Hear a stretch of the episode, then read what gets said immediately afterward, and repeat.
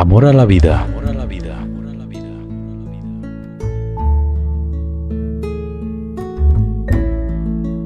Con la doctora Verónica Cordero.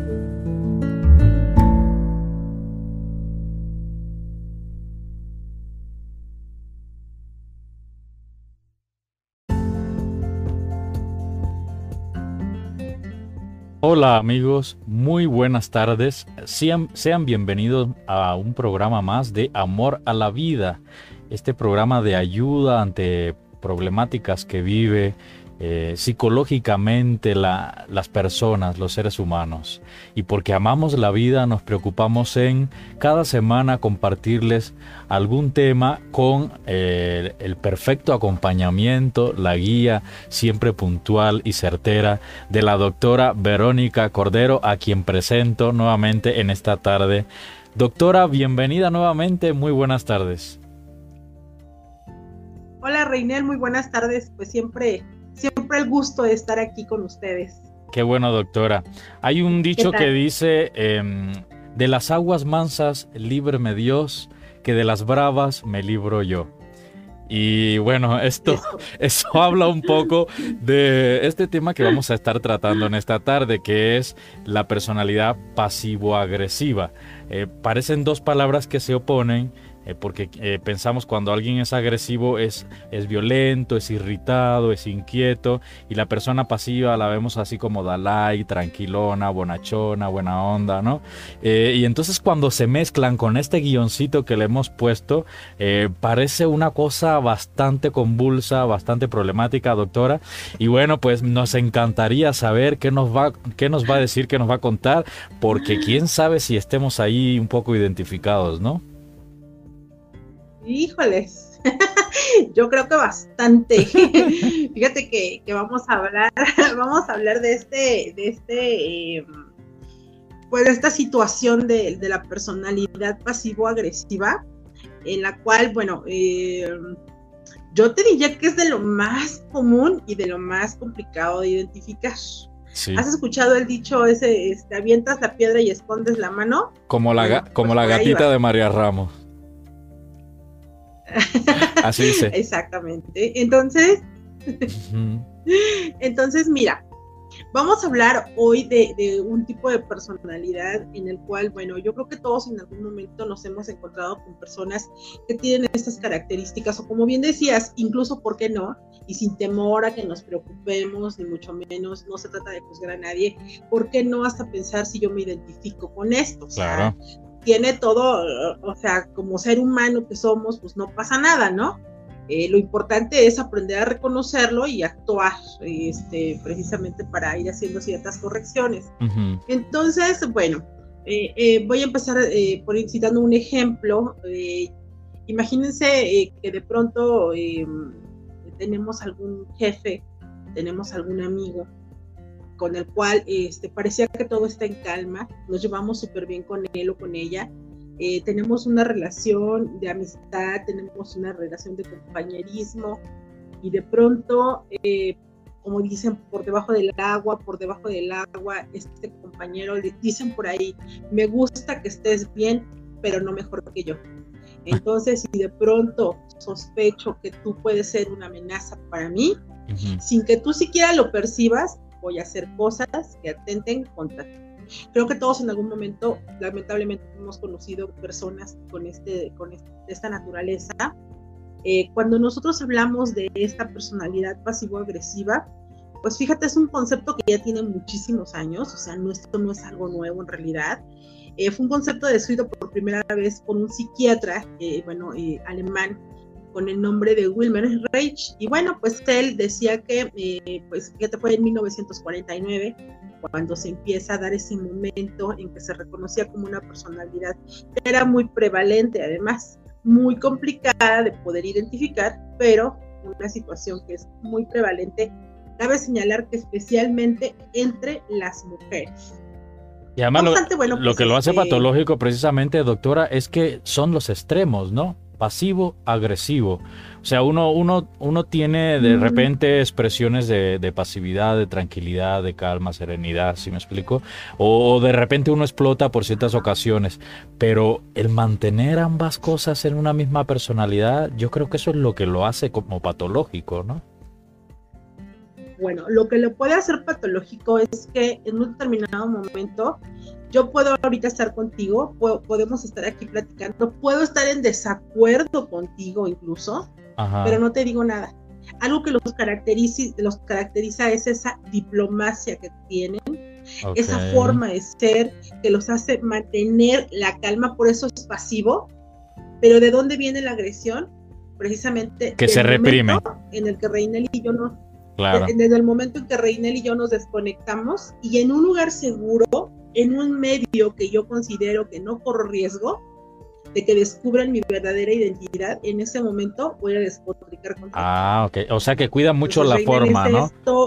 cuida mucho la forma. Claro, o sea, son, mira, son personas muy diplomáticas, ¿no? O sea, es que esa es la característica que lo hace tan complicado de poder distinguir son muy, muy diplomáticos, son personas que los vas a ver comportándose correctos. En un medio laboral, una de las características que comúnmente vamos a observar en ellos, precisamente es eso, ¿no? Que, que, que son muy apreciados por esa forma de ser amigable, sociable, pareciera que a todo le dicen que sí, eh, los pareciera que están de buen humor, pero cuando algo no les agrada de lo que están viviendo, de algo de lo que están sucediendo, son personas que no les gusta sentirse en un determinado momento que alguien esté estableciendo normas con ellos. Híjole, y esa es la gente que, cala, esa es la gente que de veras te, te, prende porque dices, ¿por qué no me contestas? ¿Por qué no me respondes? No, o sea, di algo. Dime, ajá, claro. O sea, no te van a decir nunca no, pareciera que están de acuerdo, pero van a buscar la forma de dañar o de echar abajo tu trabajo. Son personas que, no, que prometen, pero jamás van a cumplir nada de lo que prometen. Son personas que constantemente eh, eh, van a buscar pretextos porque te van a decir que están cansados, que están enfermos. Eh, son personas que son muy dependientes, pero al mismo tiempo les gusta sentirse autónomos, ¿no? Hay una, hay una incoherencia en la forma en que ellos se conducen, porque yo siento que necesito mucho de ti, Reinel, porque tú tienes conocimientos que yo no poseo, y entonces te hago mi amigo, mi amigo, pero en el momento que me veo amenazada porque tú eres una persona que tiene mayor conocimiento que yo, voy a buscar la manera de echar abajo tu trabajo. Voy a buscar la manera de quedar mal siempre me voy a, voy a manifestar que estoy enfermo, voy a decir que este, ante un grado de estrés así fuerte, en ese momento este, algo me sucedió, no me encuentras, me voy a inventar historias que dices, wow, o sea, de verdad te pasó todo eso, sí, todo eso me sucedió. Fíjese, fíjese, doctora, em, ahora que, está hablando, eh, y seguro también los que nos están viendo o escuchando, me vienen a la mente rostros, ¿eh? me vienen a la mente rostros, imágenes, que cuando planeamos el tema ni siquiera pensé en ellos o en ellas. Y sin embargo, ahorita me están viniendo a la mente, ¿no? Esa gente que aquí decimos en México cizañosa, ¿no? Es correcto. sí. Eh, este, mira, lamentablemente, lamentablemente, este, creo que todos te decía, en algún momento nos hemos topado con personas que tienen estas características y que de pronto decimos, bueno, eh, ¿qué está sucediendo con ellas? es importante que nosotros sepamos que de dónde se origina la agresión de una persona. La agresión que se puede generar en una persona, aunque este es un tipo de agresión encubierta, tiene características que datan de eh, situaciones que vives otra vez desde la niñez. Fíjate cómo en todos los temas generalmente abarcamos la problemática de la niñez. Entonces, em, cuando no hay un buen apego con los padres, cuando hay una constante, un constante em, rechazo por parte de figuras de autoridad, en este caso llámese los padres, ya, los padres, llámese los docentes, llámese mis abuelos, llámese personas que son figuras importantes, cuando hay un rechazo, es cuando la gente comienza a vivirse hasta cierto punto de una forma frustrada el sentirme frustrado voy creciendo con la inseguridad, porque además a pesar de que son personas que parecieran que tienen como ese toque eh, eh, este, de seguridad, este, de buena onda, de aquí estoy, soy tu cuate, lo que tú quieras, eh, son personas que son sumamente inseguras. Cuando estas personas se sienten amenazados, especialmente en los contextos laborales, cuando se sienten amenazados, como te decía, si son jefes de alguna área, una de las características que vamos a observar es que si tú eres alguien que propone, si tú eres entusiasta, si tú quieres hacer cosas para la empresa, siempre te va a estar limitando por temor a que le quites su puesto de trabajo. Eso es algo que, bueno, creo que, o sea, no sé, no, este, creo que es algo lamentablemente común, ¿no? Eh, que nos, que nos que nos encontramos lamentablemente con muchas situaciones así en donde tú puedes proponer y, de pronto dices, ¿por qué me corrieron? O sea, si yo, mira, yo llegaba temprano, yo esto, yo lo otro, ¿cómo es posible que mejor al que se hacía tonto en el trabajo, el que no respondía, el que quién sabe qué, ese sigue manteniendo? Pues pensemos un poco en las características que tienen en este, en este caso los jefes o los líderes que están al frente de una organización. Eh, como ya te decía, lo que lo va gestando, pues justamente es esta, esta, esta falta de apego que se genera con, con el padre, con la madre, con las figuras, con las figuras de autoridad, en donde este niño constantemente puede ser humillado, puede ser un niño que este, eh, constantemente se le dice no y no se le da una explicación del por qué no puedo hacer algo, simplemente es un no rotundo ante aquellas inquietudes que este niño tenga. Tienen un estilo de crianza posiblemente, este, puede haber de dos, ¿no? O muy autoritario o un estilo de crianza en el cual sea una total indiferencia. Es decir, no hay la menor regla, no hay. Entonces el niño se siente desprotegido. Conforme vas creciendo, si eh, parte de las situaciones que se viven en un clima familiar son bastante violentas, también son cosas que van a afectar a los pequeños. Es importante que nosotros, pues, eh, como adultos, eh, consideremos que el que exista, el que exista prevalencia en casa de, de agresión, de violencia, de malos tratos, de indiferencia hacia, hacia nuestros hijos, el que muchas veces yo me enfrasque en mis problemas o que me meta en las redes sociales y que no voltee a ver lo que mi hijo le está sucediendo, no preste atención a las señales que tiene.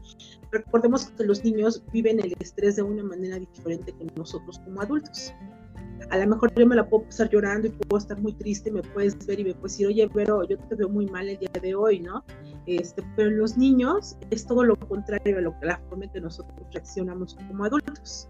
En los niños lo que observamos es una forma de ser en donde eh, los ves inquietos, los ves groseros, rebeldes, este, arrebatados, rebeldes, y en la escuela lo interpretan como el chamaco flojo, el no sé qué, cuando hay un montón de factores que lo están detonando. También cabe señalar que dentro de estos factores, eh, el abuso sexual o la violencia sexual puede estar relacionada también con un desencadenante de este tipo. Tú vas creciendo, vas creciendo y a lo largo de la vida nosotros tenemos expectativas como adultos de nosotros mismos. Pensamos en cómo nos gustaría vernos en un futuro planeamos ciertas cosas que se van a cumplir y algunas otras que jamás se podrán cumplir, por los motivos que tú quieres y desees. Un adulto frustrado es un niño que está enojado, es un niño que no tuvo la capacidad de defenderse en algún momento. Un adulto frustrado es alguien que no pudo defenderse durante la niñez. Es importante que nosotros volteemos justamente a ese pasado y observemos a ese reina del niño, a esa Verónica niña, a ese Juanito niño, a todas las personas ¿no? que nos, estén viendo, eh, eh, cuando éramos niños, qué cosas hicieron que de pronto en nosotros se detonaran ciertas características que hoy se convierten en un enojo, en un enojo que no sé cómo externar, que no sé cómo, que no sé cómo, cómo eh, resolver aun cuando ya soy adulto, porque viví con temor, porque he vivido a través de hacer lo que para los otros está bien, no para lo que está bien para mí, sino estoy este, en función de hacer este, aquellas cosas que para los otros están aceptadas, porque estoy en búsqueda de una aceptación desde que soy niño. Entonces imagínate cómo se va gestando esto poco a poco, poco a poco, de tal suerte que llegamos a la adultez y mira cómo lo seguimos padeciendo. Em, una vez que esto sucede, pues yo, Verónica, en algún momento pensé que sería, no sé, arquitecto. En algún momento Reinel se visualizó como piloto aviador y no lo logró porque le dijeron no puedes, porque le dijeron eres tonto, porque se burlaban de sus inquietudes, porque lo humillaban en público, porque muchas veces los propios padres, y que ya lo hemos platicado en otros programas, se toman el atrevimiento hasta de evidenciarte con otras personas. Entonces, voy a ser un adulto totalmente frustrado. Tú no naciste para estudiar, tú naciste para ser barrendero, tú vas a ser albañil, tú vas a ser, o sea, digo, y no porque sea indigno ese tipo de trabajos, sino la forma en que te hacen sentir cuando te tachan de tonto. ¿Cómo crees? O sea, y, no, es, no, es justificar las acciones, es comprender. ¿Tú cómo crees que te puedas sentir llegando a la edad adulta cuando de pronto observas que a alguien todo se le da, bueno, a mis ojos, fácil, ¿no? Ay, mira, qué padre, ¿no? Lo veo feliz, lo veo con su familia, lo veo con una carrera que disfruta, este, y, yo, ¿cómo me quedé? Soy amable, soy diplomático, porque justamente busco la aprobación y la aceptación de los demás, pero no porque yo realmente esté feliz con tu presencia o porque realmente me agrade o sea honesta la amistad que yo te estoy ofreciendo. ¿Cómo ves? ¿Cuántas caras se vinieron a tu cabeza, dices tú? No, ahorita me estaba viendo en el espejo, me estaba viendo en el espejo a mí mismo porque mm, eh, sí, ciertamente me identifico con muchas de las cosas que dice. Yo creo que, sin justificar, usted me dirá, pero a mí se me hace como algo natural que, que uno se compare con otros, ¿no? Y, y, uno diga, ah, caray, yo no pude, no pude lograrlo, mira, mis amigos están realizados y, o yo todavía no lo alcanzo. Pero lo que yo veo como sano, eh, o, la línea que divide lo sano de lo insano, está en que, bueno, eso es un proceso temporal y yo lo supero y digo, ok, pero le voy a echar gana y lo voy a lograr. Y no me estanco ahí en mi frustración y decir, ya no voy a ser nadie, sino, no lo alcancé, pero voy a seguir luchando, no me voy a dar por vencido y voy a terminar igual que ellos, ¿no? Es como ese, ese ánimo que uno mismo se da. Yo creo que ahí está la parte madura y la parte sana yo creo que es como que brota naturalmente sentir un poquito de, no, no sé si llamarle envidia o pena, el, en el momento de compararse, decir, yo pude haberlo logrado y no lo he hecho.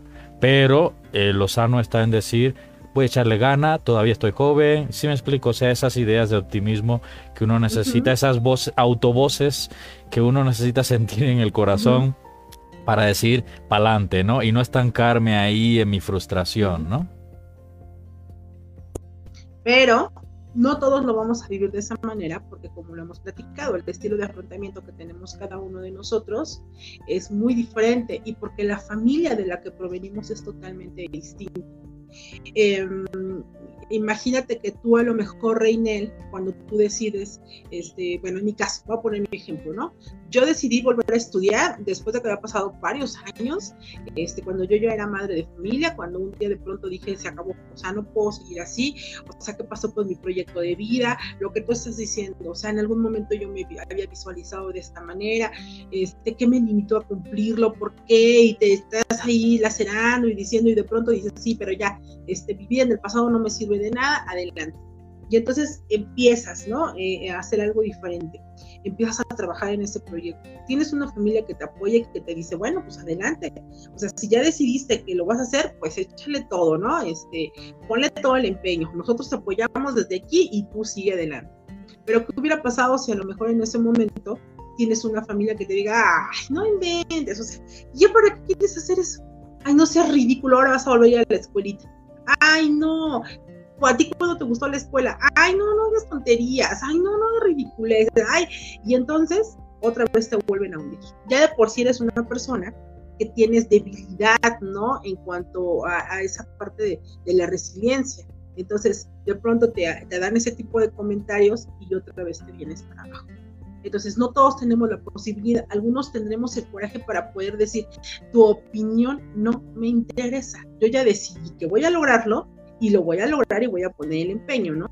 Y sé que me va a costar mucho trabajo y sé que va a haber muchos obstáculos en el camino, pero seguramente por ahí encontraste un detonador que hizo que te mantuvieras, hizo que no desistieras y no te frustraras para poder continuar con ese proyecto que en algún momento de tu vida dejaste inconcluso. Fíjese, doctora, yo pienso, y a lo mejor esto le puede servir a nuestros oyentes o, a los que nos estén viendo, pienso en la vida como un tren. Eh, pero en un tren muy grande, claro que la imagen que tenemos de un tren es, si acaso, unos 12 vagones, 13, 15 vagones, ¿no? Eh, pienso que vamos todos hacia un destino eh, pero unos llegan primero, los del primer vagón llegan primero que los del último, aunque sea la diferencia en segundos o en minutos, ¿no? En la vida a lo mejor el que va en el último vagón llega 30 años después, 20 años después que el que va en el primero, ¿no? Eh, pero lo importante es subirse en el tren, no bajarse en ningún momento, eh, estar conscientes de a dónde vamos y, y con esperanza saber y aceptar nuestra posición y el vagón en el que estamos, ¿no? Porque unos llegan primero, otros después, y no por eso voy a sentir envidia por los que van en el primer vagón.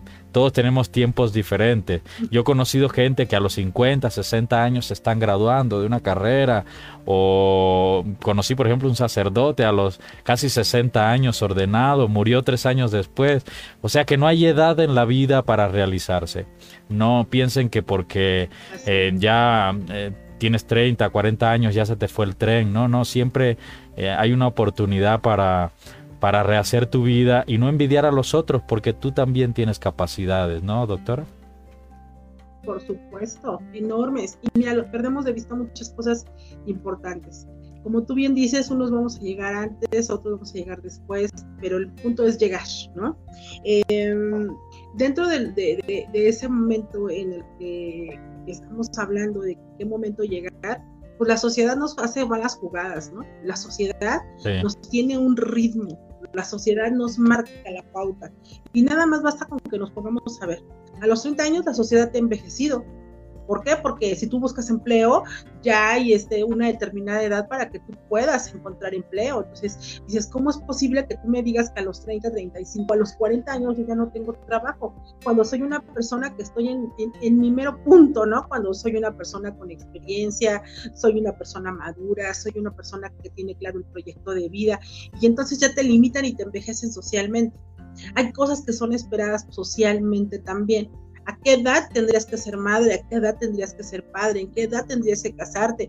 ¿En qué edad tendrías que tener una familia? ¿A qué edad tendrías que tener este, ya culminada tu carrera? ¿En qué edad tendrías que tener ya eh, separarte de tus padres? O sea, tenemos como ese reloj que la propia sociedad va marcando y que eso hace que nosotros, al no cumplir con las expectativas sociales que se tienen, nos vayamos sintiendo cada vez más y más y más frustrados, ¿no?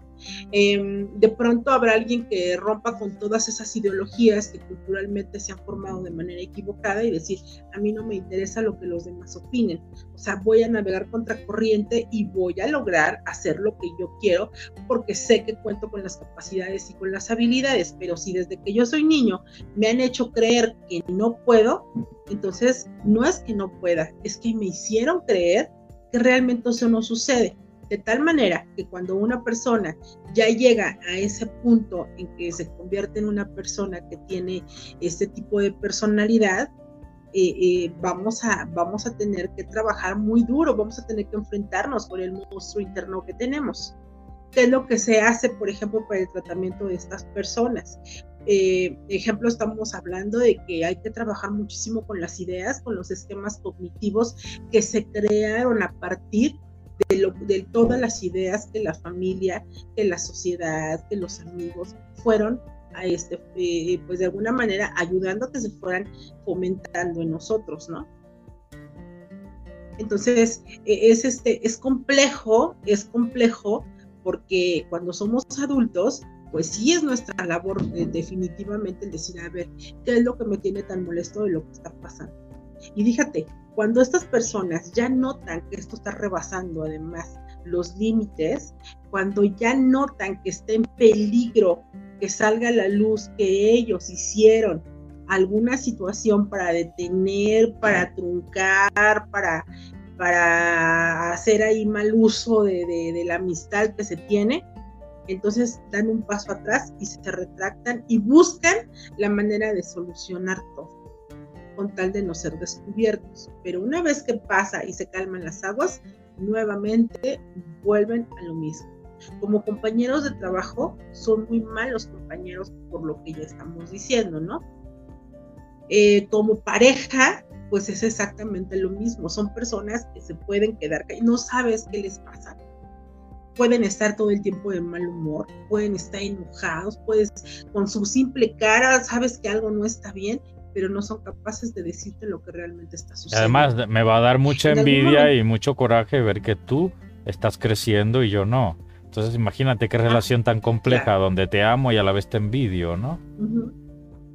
Es correcto. Y otra cosa importante, Reina, también son personas que constantemente están haciendo comparaciones con la pareja de al lado. Mira, él sí le compró a su esposa lo que quería. Tú a mí no me diste nada, ¿eh? Mira, ellos ya se fueron de viaje. Mira, y aun cuando ya sabes, o sea, los motivos por los cuales no podemos tener las mismas este, comodidades o, o las mismas oportunidades, aún así me siento enojada o enojado mira, ellos están haciendo esto, mira, ellos, o sea, constantemente están comprando, o a lo mejor simplemente no lo dicen, pero en su cabeza se está gestando ese enojo que no tiene realmente eh, este, el por qué gestarse de esa manera, puesto que conocen, bueno, cuáles son las limitantes que pueden tener como familia y que, y que finalmente pues terminan explotando y los puede conducir a incluso a precipitarse, ya sea a que pierdan un empleo o a que de plano se divorcien. Y entonces cuando ya ven que el divorcio está en puerta, muchas veces no es porque no quieran a su pareja, ni siquiera es porque lo deseen. Y son personas que van a tender a en ese momento querer, o sea, reparar todo el daño. No, no, mira, vamos a hacer esto, mira, yo te prometo, yo, yo, yo, yo, pero da la casualidad que pues como siempre la otra persona va a estar dispuesta a decir, bueno, vamos a empezar otra vez de cero, ¿no? Por eso es tan importante pensar en un tratamiento terapéutico. O sea que estamos, aquí parece que estamos escribiendo al, al, al villano perfecto, ¿no? Esos que, esos que vemos en las telenovelas, que se ríen mientras hacen sus, sus trastades, sus maldades. Eh, sí, que tienen sangre fría, que hacen todo muy calculado, muy premeditado. Eh, alguien que hace daño, pero no, no lo revela en su, en su rostro. O sea, no estamos hablando del agresivo violento que se va a los golpes, que grita, que se, que se saca de sus cabales, sino alguien que tiene sangre fría para hacer las cosas, que todo le sale muy bien cuando se trata de hacer daño a los otros, que es bien chingaquedito, como decimos aquí, que, sabe hacer daño, ¿sí? Y, y bueno, pues imagínate una persona así, muy calmada, muy tranquilona. Por eso yo empezaba el, programa con la frase, de las aguas mansas líbreme Dios, que de las bravas me libro yo, ¿no? Porque no sabes hasta qué punto esta persona tan bonachona, tan dulce, tan tierna, por detrás esté escondiendo un ogro, ¿no? Así es y que todo, y que todo tiene que ver, o sea, con, esto vivido, ¿no? Eh, te decía, no es para justificar, pero sí para entenderlo. O sea, si de pronto coincidimos con que eh, decimos, bueno, si yo tengo una, o sea, ahorita escuchando esto, y decimos, bueno, es que si mi pareja tiene ciertas características, o mi jefe, o la persona con la que yo me relaciono tiene esas características, pensemos precisamente en la historia de vida que tiene. Y ya decíamos, son personas que han tenido cosas frustradas en el camino, no todos logramos sobreponernos. Qué bueno que fuera que todos nos pudiéramos sobreponer de manera adecuada ante las situaciones que se van presentando. Ojalá que todos tuviéramos el coraje para poder decir, claro que voy a salir adelante, pero no siempre es de esa manera, Reinel, y ya esto conduce a que el ser humano se sienta totalmente frustrado.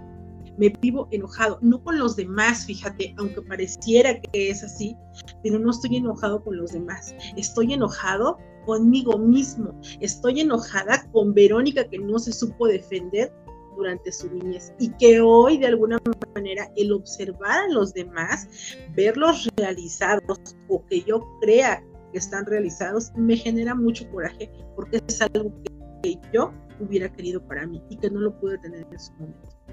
doctora, en una persona, en una persona de 50 o 60 años con estas características, ¿hay esperanzas de que salga de ahí o ya de plano de, lo dejamos por incorregible? Entre más va pasando el tiempo, pues es más complejo, porque además, conforme vamos avanzando en nuestra vida, la primera crisis importante de la edad que tenemos es la adolescencia. Pues por obvias razones, ¿no? Porque hay un cambio en todos los aspectos de nuestra vida. Pero ya hablando de crisis ya en la edad adulta, la, la, otra crisis que tenemos, o sea, tenemos una crisis, tenemos varias crisis de la edad, ¿no? Pero la otra más importante, yo diría que sería la crisis de los 40. ¿Por qué la crisis de los 40? Porque como te me comentaba hace un rato, ya estamos en función de que a los 40 años, ¿qué tiene que haber sucedido en la vida de una persona? Desde tu perspectiva, tú tienes 40 años. ¿Cuáles son las expectativas que se tiene de una persona de 40 años? ¿Qué tendría que estar pasando en su vida? De acuerdo a lo que la sociedad dice, ¿eh? Sí, de acuerdo a lo que la sociedad tal vez me ha invadido mi mente, es casado, con hijos, una cierta estabilidad económica, graduado, con un trabajo fijo y estable. Sí, ya te mencioné cinco cosas. Ajá. Estabilidad económica también, porque además he de decirte que muchas de las personas que tienen 40 años generalmente tienen hijos adolescentes, ¿no? Así es. tuvieron hijos a los 20, tuvieron, entonces ya tienen hijos de 20 años también. Entonces ya están preocupados. Pero, pero, imagina, pero imagínate, mi, imagínate mi situación, a ver si, si no pudiera ser yo un agresivo pasivo. Mira. A ver, vamos a analizar. divorciado, divorciado, sin hijos, no graduado, no tengo dinero y ni trabajo. No cumplo con ninguna. No creo que sean todas esas características. No cumplo con ninguna de las cinco. ¿Qué hago? Me pego un tiro.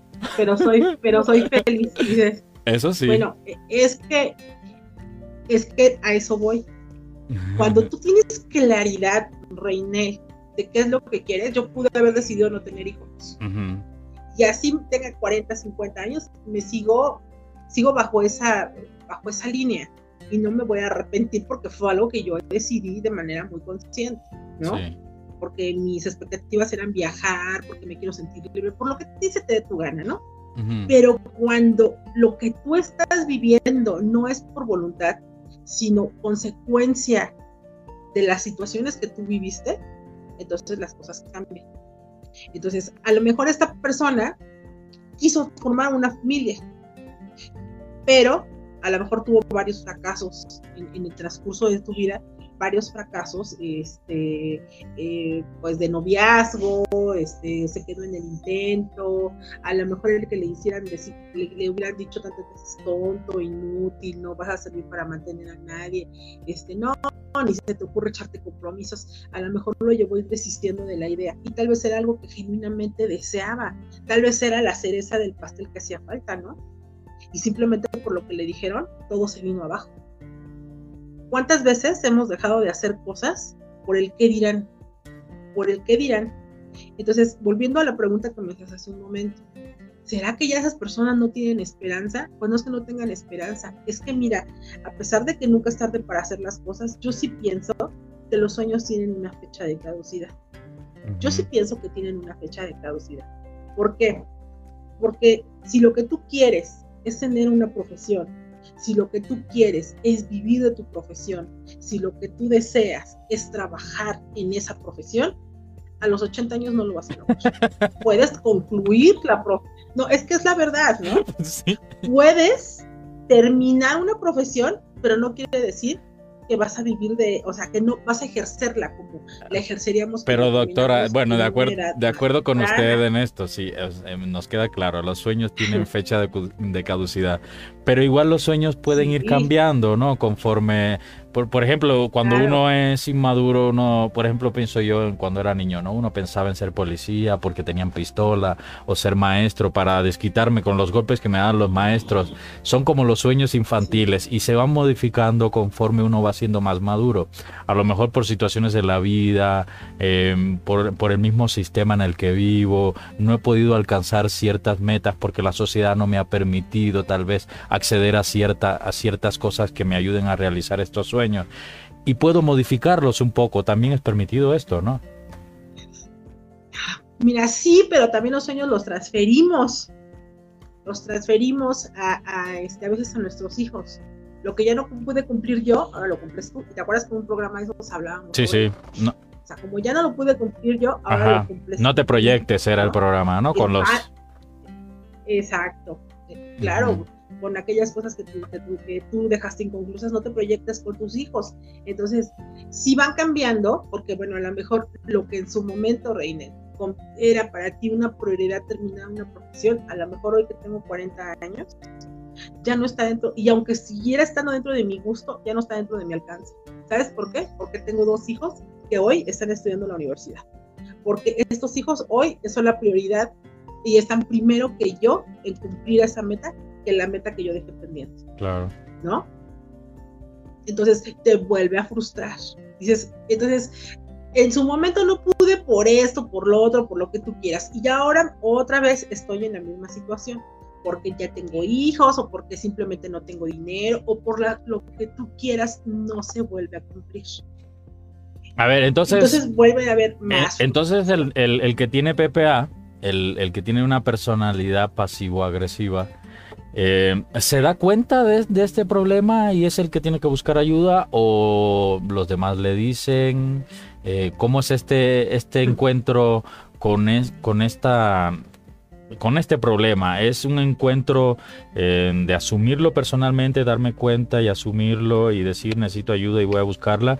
¿O de plano no me doy cuenta que estoy viviendo esto, son los demás los que me lo dicen o ambas cosas? Eh, siempre que nosotros estemos ante una situación de estas de salud mental, aunque los demás se dan cuenta, si no te das cuenta tú y para ti no te es disfuncional, entonces no vas a buscar ayuda. Nadie puede buscar la ayuda por ti en realidad. Ante los ojos de los demás podrá ser muy obvio, pero quien realmente tiene que dar el primer paso es la persona que se está viendo afectada y que se empieza a dar cuenta que su actitud la está llevando a tener problemas en diferentes ámbitos de su vida. O sea que uno sí puede darse cuenta de ello. eso de que, ay, es que a lo mejor no se da cuenta, es que a lo mejor, no, uno sí se da cuenta. Es que, eh, claro, porque en algún momento dado te vas a dar cuenta que tienes problemas aquí, tienes problemas acá, y a poco no conoces, no sabes lo que es la sensación de envidia, o sea, tú no identificas cuando te sientes envidioso. claro. O sea, que de pronto dices, ay, bueno, ya basta, o sea, ¿por qué me siento así si al final del día, no sé, o sea, ya te das ánimos tú solo, ¿no? Este, todos en algún momento hemos tenido esa sensación, seamos bien honestos. Pero ¿qué me dice? Porque además nos da pena decirlo. ¿Qué me dice del cierto goce, del cierto placer que siente el malvado cuando hace su fechoría? Lo que me refiero es hasta qué punto puedo yo decir voy a salir de esto si lo que estoy viviendo me gusta, me gusta ser así, lo disfruto haciendo daño, eh, siento un, cierto dulzor, un cierto placer al, al maquinar mis cosas, ¿no? Bueno, si lo que tú estás sintiendo es placer, no, vas no creo que esa persona busque ayuda, definitivamente. Claro. Aunque ante los ojos de los demás esté mal lo que esté haciendo, no va a buscar ayuda, precisamente por el placer que está sintiendo. Y una, cuando una persona empieza a notar la disfuncionalidad, es decir, ya, tarde que temprano, dicen, tanto ve el cántaro al agua hasta que se rompe, ¿no? Tarde que temprano, a lo mejor mi pareja me, abandona. Tarde que temprano pierdo un trabajo, pierdo otro, pierdo amistades, me empiezo a sentir solo. Y como dicen, tocamos fondo. Y entonces en ese momento dices, ¡Ah! ¿qué tengo que, ahora qué hago, no? y posiblemente sea el momento en el cual esta persona venga a pedir ayuda. Posiblemente, algo que aquí cabe señalar, ¿no? Y que tendríamos que ponernos muy listos los psicólogos, posiblemente no venga pidiendo ayuda con la bandera de, mira, yo soy el malo, posiblemente venga pidiendo ayuda con la bandera de todos me han hecho daño. Importante todos han pasado de listos conmigo, mira, me pasó esto. Y entonces lo que van a hacer es buscar a un psicólogo que lo que haga sea hacerlos sentir víctimas. Pero aquí depende mucho de la audacia que tiene en este caso el terapeuta para poder identificar las situaciones que se han presentado. ¿No? Nosotros tenemos que ser muy habilidosos para poder hacer la predicción de la conducta que llevó a que este paciente hoy se sienta de esta manera, ¿no? Y a través de la entrevista que nosotros estamos realizando podemos identificar qué es lo que realmente se está originando, se gestó en él. Entonces, eh, doctora, eh, ¿le ha tocado pacientes así? Totalmente, claro. Más o menos, más o menos, ¿cuál es la edad promedio de, personas, de pacientes que le han llegado con este padecimiento? Pues aproximadamente yo te diría que entre los 30 y los 50 años de edad. Sería como la edad en que más existe como ya esta disfuncionalidad que comienzan a sentir, pero te repito, no, la disfuncionalidad que ellos están presentando no es porque ellos se asuman con el rol de, que ellos son los victimarios, claro, sino claro. se asumen con el rol de víctimas. Víctimas, y están buscando que alguien les ayude a justificar ese sentimiento. Que alguien refuerce, exacto, que alguien refuerce tú no eres el culpable. ¿Ha podido darle seguimiento, ha podido darle seguimiento hasta el final a estos pacientes? Sí. ¿Ha podido ver el, cambio, el, digamos, el, la salud de, de estos pacientes? ¿Han podido salir de esto?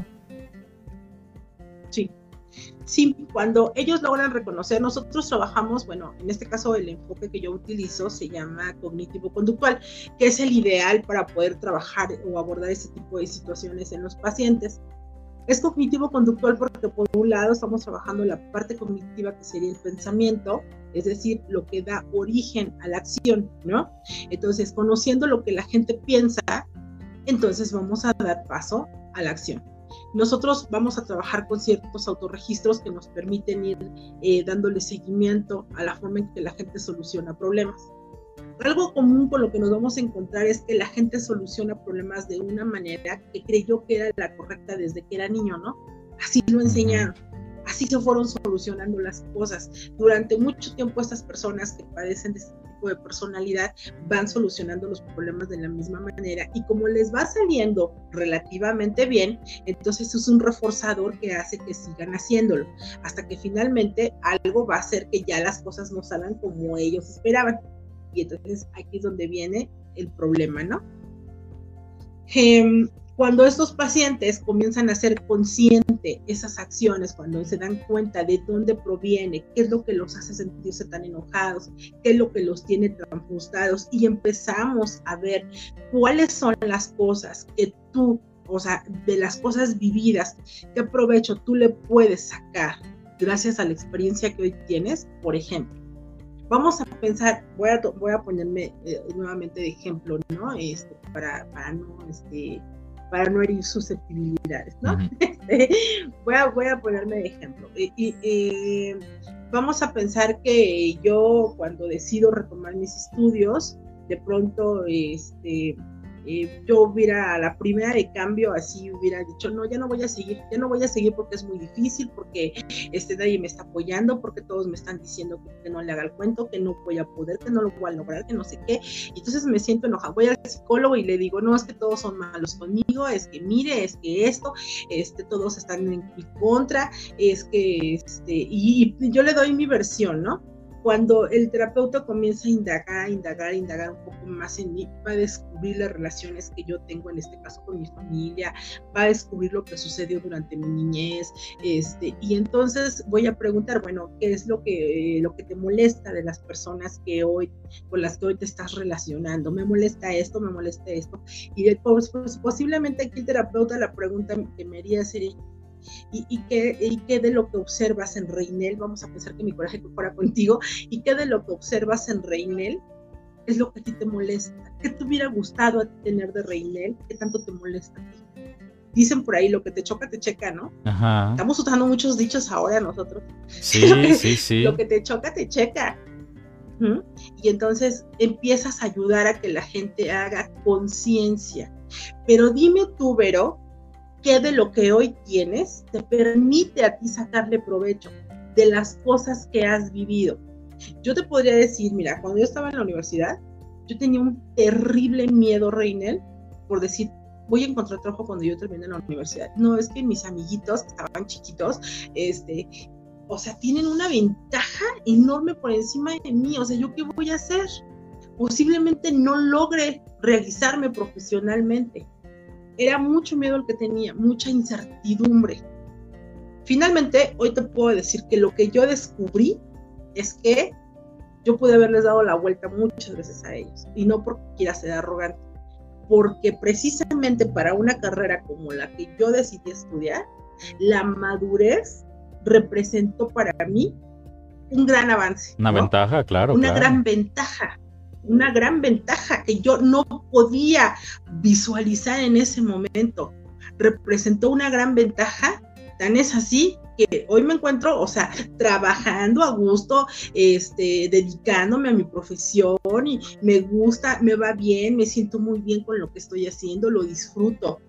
Muchos de ellos no lo lograron porque eh, hoy en día mi, eh, mi historia de vida, mis experiencias vividas me hacen ser una mujer madura que me permite ejercer mi profesión de una manera distinta.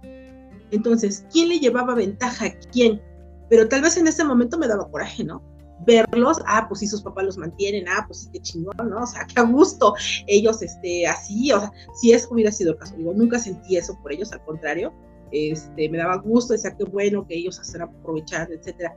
Pero si la, la, situación hubiera sido distinta, posiblemente me hubiera dado mucho coraje y mucha envidia, ¿no? Ellos tienen lo que yo no tengo en este momento, sí, qué facilidad, pueden venir a la escuela, traen dinero, yo tengo que estar trabajando para poder venir a estudiar.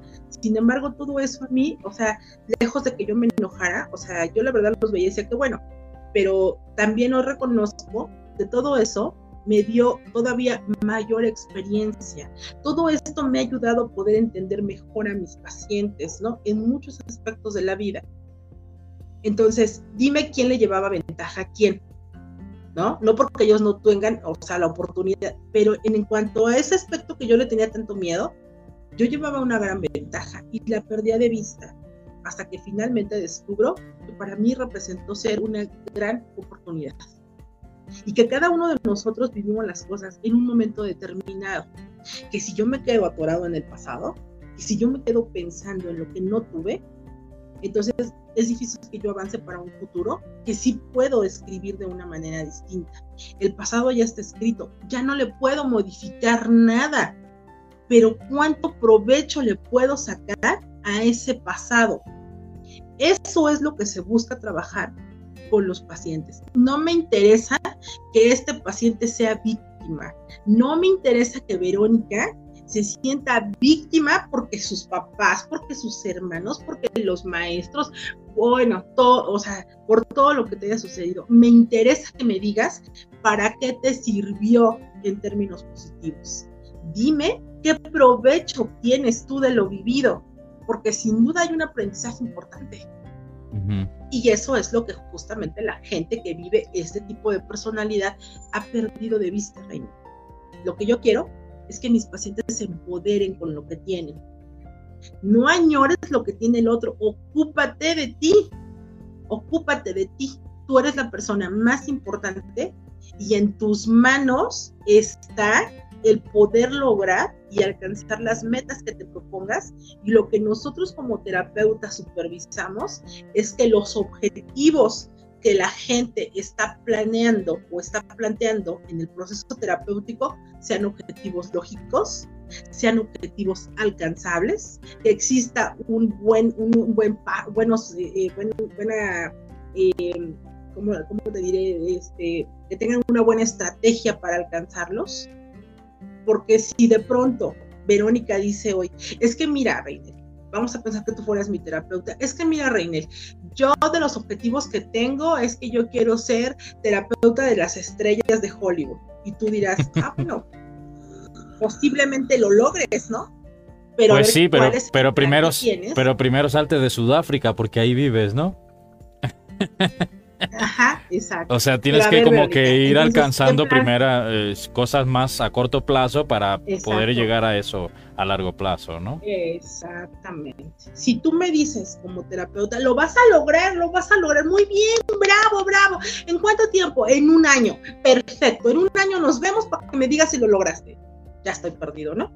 No, no se trata de eso, se trata de que justamente estamos hablando de que son personas que tienen alteraciones en la conciencia y que tenemos que orientarlos. No le voy a decir lo que va a hacer. La gente sabe, la gente es experta en su vida. Todos sabemos lo que tenemos que hacer para sentirnos plenos. Entonces, aquí la labor importante que tiene el terapeuta es orientar a esta persona a que realmente tenga objetivos claros y alcanzables. ¿Qué va a pasar si dentro de un año yo regreso con Reina y le digo, no, pues no lo logré porque ni siquiera he terminado la licenciatura? ¿Cómo crees que se estará sintiendo Verónica? Pues más frustrada de lo que llegó, ¿no?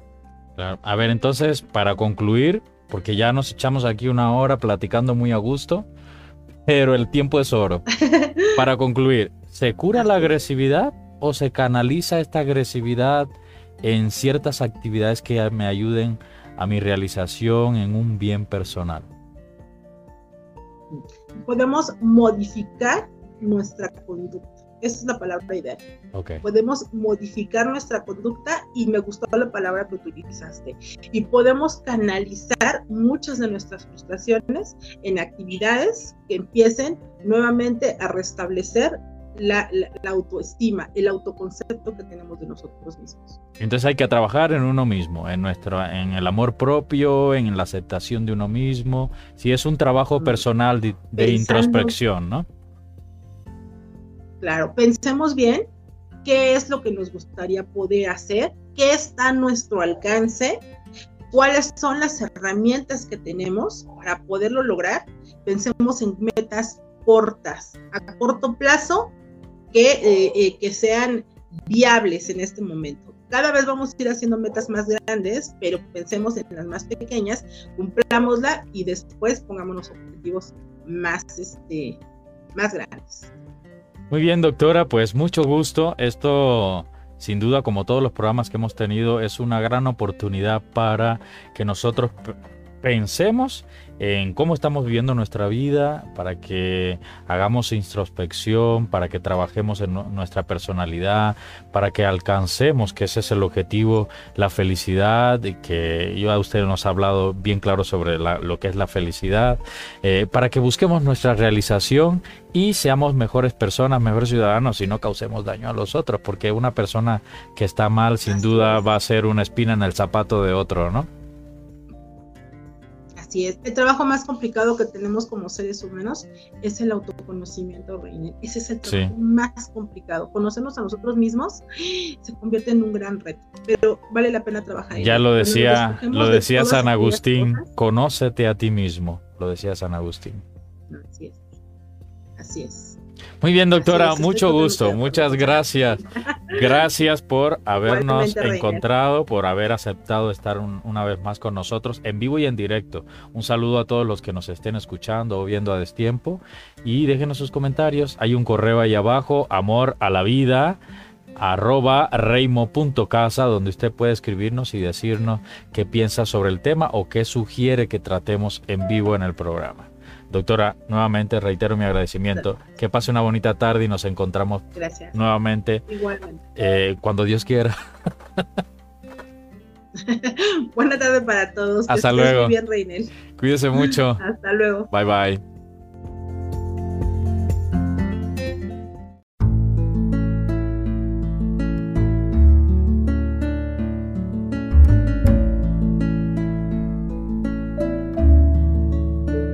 Amor a la vida.